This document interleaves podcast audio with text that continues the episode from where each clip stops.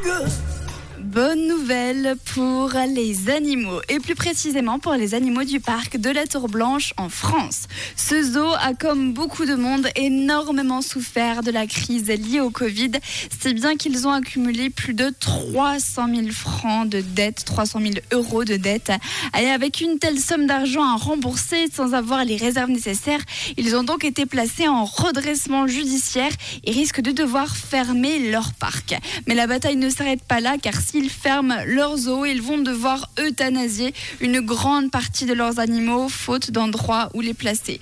Heureusement, on est dans le journal des bonnes nouvelles et cette histoire a donc un happy end qu'on doit à un donateur anonyme car le zoo a ouvert une cagnotte pour essayer d'atteindre ses 300 000 francs de dette justement et un donateur anonyme leur a versé plus de 100 000 euros, ce qui est juste une somme extraordinaire pour eux. Une seule personne a versé 100 000 Et avec tout le reste de la cagnotte, ils sont maintenant à 200 000 euros. Il leur reste encore un petit peu à rembourser, mais ils s'en sortent vraiment super bien.